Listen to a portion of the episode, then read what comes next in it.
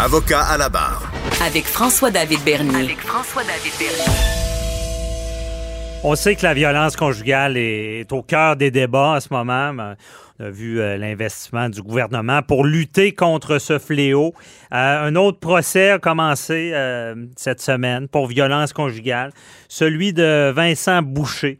Vincent Boucher, c'est cet homme qui aurait assassiné sa conjointe suite à une crise de jalousie. Une crise de jalousie qui, s'en est tournée, qui, l'a assassiné, qui l'aurait assassiné à plusieurs coups de couteau. Euh, mais là, ce qu'on apprend euh, avec l'ouverture euh, durant le procès, la défense annonce ses couleurs au jury et dit là, que, dans le fond, déjà, M. Boucher admet avoir commis le crime, mais ce qu'on dit, c'est que la défense invoque qu'il n'y avait pas l'esprit euh, de, l'intention de vouloir tuer. Et on semble vouloir plaider euh, l'intoxication qu'on appelle extrême. Quelqu'un qui, qui, va s'intoxiquer euh, et c'est tout qu'un débat en ce moment parce que on en a parlé il y a deux semaines environ. Il y avait l'histoire en France de Sarah Halimi. C'est une docteure qui a été tuée par un monsieur qui l'a carrément tiré par le balcon, qui était intoxiqué. Et euh, cet homme-là avait été déclaré euh, non criminellement responsable. Ça avait fait tout un tollé. Évidemment, en France, c'est pas les mêmes droits. On en a parlé. On a dit, ben ici, on est quand même protégé. L'intoxication extrême, euh, on ne peut plus l'invoquer. L'intoxication volontaire, faut le dire, hein, volontaire de, s'intoxiquer. par contre, il y a des changements dans tout ça et c'est sûr que cette situation-là de savoir que cet homme-là dit ben moi je j'ai pris de la drogue, mais j'avais, je voulais pas la tuer. Est-ce que ça tient la route? c'est sûr que ça choque beaucoup le public. Et on en parle avec euh, Sarah, euh, pardon, Sarah, Nada Boumefta, notre chroniqueuse criminaliste. Euh, bonjour. Bonjour François, ça va bien? Ça va très bien. Donc, as un gros sujet, gros, grosse chose à, à expliquer au public. Euh, qu'en est-il? Tu peux peut-être nous expliquer au départ, bon, c'est quoi les intoxications volontaires, involontaires? Comment ça fonctionne? Mm-hmm. D'abord, euh, je pense que c'est important de le souligner que ce sont des défenses qui sont prévues au code criminel et qui sont possibles d'être soulevées à la cour lorsqu'on est accusé d'une infraction criminelle. Euh, d'abord, entre le volontaire et involontaire, un exemple que je pourrais donner au grand public, disons qu'une personne est en train de faire des travaux euh, chez lui et pendant qu'il faisait les travaux, a utilisé des produits qui émettaient des vapeurs toxiques qui pourraient l'intoxiquer. Euh, et par la suite sort pour prendre son véhicule et s'est arrêté pour faculté affaiblie. Okay. Par la suite, on apprend que bon, ben ce serait le produit qu'il aurait utilisé qui l'aurait rendu, euh, qui l'aurait intoxiqué. Et ce n'était pas donc volontaire dans cette situation-là. Ça s'est fait euh, de façon ou indirecte ou, comme ça le dit, sans le vouloir a été intoxiqué et pourrait présenter une défense euh, disant que euh, les faits spécifiques qui lui sont reprochés dans l'infraction, il n'a pas pu les faire parce qu'il n'était pas ou conscient ou parce qu'il était sous euh, les facultés affaiblies en raison de cette intoxication-là. On le voit avec des médicaments aussi aussi avec mhm. des médicaments, avec de la drogue, euh, avec euh, des aérosols, avec euh, par exemple même du lave-vitre, lave-auto, comme dans l'affaire de Guy Turcotte, qui a plaidé ce même type de défense-là en mentionnant qu'il avait bu du lave-glace avant de commettre le crime euh, dans son cas, lui, d'avoir euh, assassiné ses deux enfants. Mhm. Maintenant, pour ce qui est de la défense d'intoxication volontaire, cette fois-ci, on comprend que c'est l'ingestion ou de médicaments ou de drogues ou de choses qui peuvent euh, influencer notre état d'esprit. Et c'est là où c'est vraiment important de comprendre que l'intoxication volontaire ne peut être soulevée que pour des crimes où il y a ce qu'on appelle une intention spécifique de commettre le crime. C'est-à-dire qu'il a fallu y penser, agir, parfois même avoir de la préméditation, d'où le niveau d'accusation aussi quand on parle de meurtre, premier degré, deuxième degré, etc.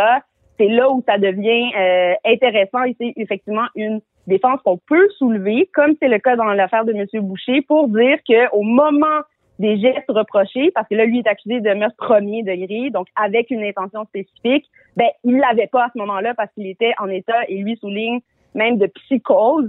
Mais c'est là où tout se joue, François. C'est là où on pose des questions, par exemple, aux experts qui sont euh, devant la cour. Il est à mentionner d'abord, avant d'aller là-dedans, que ce type de défense-là, oui, on en entend parler euh, souvent, mais ce ne sont pas des défenses qui sont euh, invoquées aussi souvent qu'on le pense et qui passent et qui sont euh, acceptés ou par le jury ou par un juge. Oui, mais euh, je, je, vais faire le, rôle du public ici. Ça n'a pas d'allure. Nada. Et je, veux, je veux dire, euh, comment, c'est ça. Moi, je vais me droguer, je vais prendre de l'alcool, puis je vais tuer quelqu'un, puis c'est pas grave. Mais c'est moi qui l'ai pris, la drogue ou l'alcool. Pourquoi, pourquoi je peux me défendre avec ça? Ça, je suis d'accord. Puis c'est, surtout, ça, c'est la critique numéro un qu'on entend de dire, ben voyons donc, ça veut dire que si je veux tuer quelqu'un ou je veux me débarrasser de quelqu'un, j'ai rien qu'à m'assurer de bien m'intoxiquer, puis après ça, ben aller commettre le crime. Mais le, après ça, aller commettre le crime, on comprend qu'il y a quand même une intention qui est là. Et c'est là où tout se joue devant la cour, à savoir si le geste qui a été posé euh, était prémédité ou pas. Si la personne, on a une preuve, c'est démontré que, par exemple, l'intoxication, il ne l'était pas à ce point euh, forte pour affecter son geste ou sa décision de poignarder, par exemple, quelqu'un, ce qui est le cas de M. Boucher.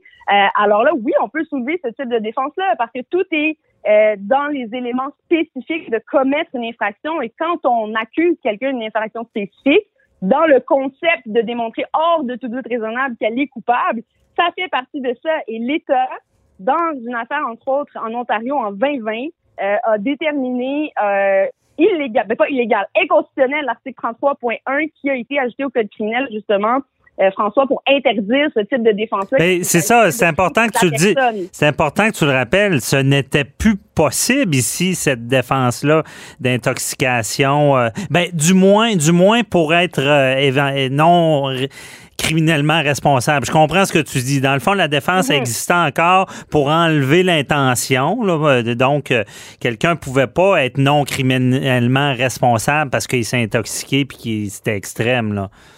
Exact. en juin 2020, ce que la Cour d'appel Ontario a statué, euh, c'est que l'interdiction de pouvoir invoquer cette euh, intoxication extrême comme motif de défense contrevenait finalement à la Charte canadienne des droits et libertés et on fait un pendant avec euh, ce qu'on reconnaît au niveau des victimes, qu'effectivement les victimes de crimes violents, comme par exemple des agressions sexuelles, euh, je pense là à l'affaire Davio, et c'est après l'affaire Davio que l'article a été créé. Là, on veut protéger les victimes, mais la Cour a tranché en disant que le contexte d'intoxication extrême, euh, le risque de déclarer coupable quelqu'un d'un crime ayant été commis avec, en fait, sans préméditation, revenait d'une importance plus grande que de venir ici penser à la victime dans ces dossiers-là. C'est un peu ce que la, la, Cour d'appel a, tranché en Ontario et ramène donc euh, le sujet de l'intoxication extrême, volontaire ou involontaire, possibilité. Ben, parce qu'on pouvait plus l'utiliser, c'est ça qu'il faut comprendre. On pouvait plus l'utiliser,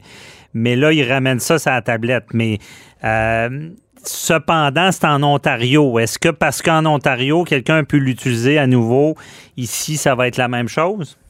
Ben, le débat, en fait, va être mené devant la Cour suprême d'abord. Cet article-là n'a pas encore été officiellement rayé du Code euh, criminel. Normalement, pour des crimes là, qui ne sont pas d'intention spécifique, on ne peut pas utiliser l'intoxication euh, extrême et pour les crimes contre la personne non plus. Mais comme on le voit dans l'affaire Boucher, quand on parle d'un crime, même de meurtre, où il s'agit d'une intention spécifique, donc premier degré, c'est-à-dire on a pris le couteau, j'ai voulu dans ma tête, dans mon dans ce qui se passe dans, dans mon intention, dans mon cerveau, j'ai poignardé la personne. Euh, c'est complètement différent de j'étais complètement déconnectée de la réalité euh, et je me suis retrouvée à prendre un objet sans en être conscient, à tuer la personne sans en être conscient. C'est là où ça se joue et c'est là où la cour d'appel s'est dit ben non, on peut pas euh, rendre coupable quelqu'un d'un niveau d'intention spécifique alors ne, que ce n'est pas le cas dans les circonstances en raison de cette intoxication-là. Mais attention, ça ne veut pas dire qu'on est acquitté, libéré de toute accusation. Ça veut simplement dire que la Cour peut juger que le degré d'accusation duquel on a été accusé n'est pas le bon et qu'il faut peut-être à ce moment-là euh, voir à déclarer coupable la personne. Et c'est ce que Boucher cherche ici dans ce cas-là, en admettant avoir euh, commis le geste, mais plaidant l'intoxication, aller chercher une accusation, euh, une culpabilité plus sur un meurtre deuxième degré qui permet d'avoir, par exemple, des libérations euh, conditionnelles plus tôt euh, que si l'on est déclaré coupable de meurtre premier degré. Donc, il faut pas penser là, que la personne est libérée puis ah ouais, vas-y, euh, qu'à te puis tu peux tuer tout le monde, tu vas rester en liberté. Pas du tout. le droit reste applicable et évidemment le code criminel aussi. Et les procédures devant la cour ont lieu comme n'importe quel autre dossier avec les mêmes types de fardeaux. Mais que la Cour d'Ontario soulignait, c'est que c'est vraiment au niveau des éléments essentiels de cette intention spécifique-là, comment est-ce qu'on peut rendre quelqu'un coupable de gestes qu'au final, on n'a pas de preuves ou on a une preuve contraire qui est présentée par l'accusé qui démontre que son état d'esprit, euh, il n'était pas là du tout. Ça permet de dire et de souligner encore une fois au public que ce n'est pas une défense facile à faire et que ce n'est pas une défense qui est soulevée euh, à tour de bras de la part des avocats de la défense. Généralement, on a une preuve d'expert aussi qui est présentée devant la cour, donc de le soulever, de le dire tout simplement n'est pas suffisant. Et non, mais c'est choquant quand c'est quand même choquant pour le public sachant que c'est des cas de gens qui prennent de la drogue, là, qui s'intoxiquent volontairement. C'est sûr que c'est un bon débat, euh, et, euh, mais dans le fond, ce que ça veut dire, c'est que il, il pensait pas, quelqu'un peut se droguer sans penser qu'il va totalement perdre la tête. Là. C'est un peu ben, ça, l'extrême. Sans penser qu'il va commettre un crime par la suite. Là, euh, on a eu deux exemples justement d'un jeune qui avait pris du moche euh, et d'un autre aussi qui s'était intoxiqué avec lui. Puis là, il y en a un qui s'est retrouvé à poignarder son père. Euh, un autre, je pense même, à, attaquer un, propre, un autre proche de sa famille. Et ils ont pu soulever cette défense-là. Et c'est ce que traite euh, là de l'affaire euh, en Ontario, ce sujet-là, qui effectivement, oui, ça peut choquer peut-être le public, mais il en demeure pas moins que oui, c'est une défense qu'on peut soulever, surtout quand les critères devant la Cour sont de démontrer cette intention-là. Mais qu'est-ce qu'on fait quand il n'y en a pas d'intention au moment où on commet le geste? dont on l'accuse devant la cour. Donc, c'est là la question. Et à voir si. Euh, ouais. Mais moi, je comprends bien le principe, mais j'imagine nos auditeurs, ils, je les entends penser, ils se disent tout, bien, il n'y avait pas rien qu'à pas en prendre la drogue. Mais je comprends bien. tout à fait. Il y avait rien qu'à pas en prendre, mais il ne faut pas oublier que ces gens-là qui sont une fois accusés euh, devant la cour et surtout qui admettent les gestes qu'ils ont commis, euh, ce ne sont pas des gens qui vont retourner dans la brousse là, et vivre leur vie comme mhm. tout le monde. Généralement, ils sont détenus de un. Euh, suit une sentence quand même pour un crime qu'on appelle moindre et inclus, mais ça ne veut pas dire qu'il est moins grave. Le meurtre est quand même admis, il faut pas l'oublier ici. la personne ne cherche pas un acquittement ou d'être lavé euh, du crime qui a été posé. Ça aussi, je pense, c'est une nuance qui est importante à comprendre euh, de la mhm. part du public. C'est que l'individu essaie pas de s'en sortir et ce n'est pas un on ne tourne pas la page finalement sur un geste qui reste illégal et même très souvent lors de l'invocation mhm. de cette euh, défense-là admis par les accusés. On ne recherche pas l'impunité. Ouais. Exactement. on comprend bien. C'est sûr qu'on reste prudent, c'est un procès devant jury.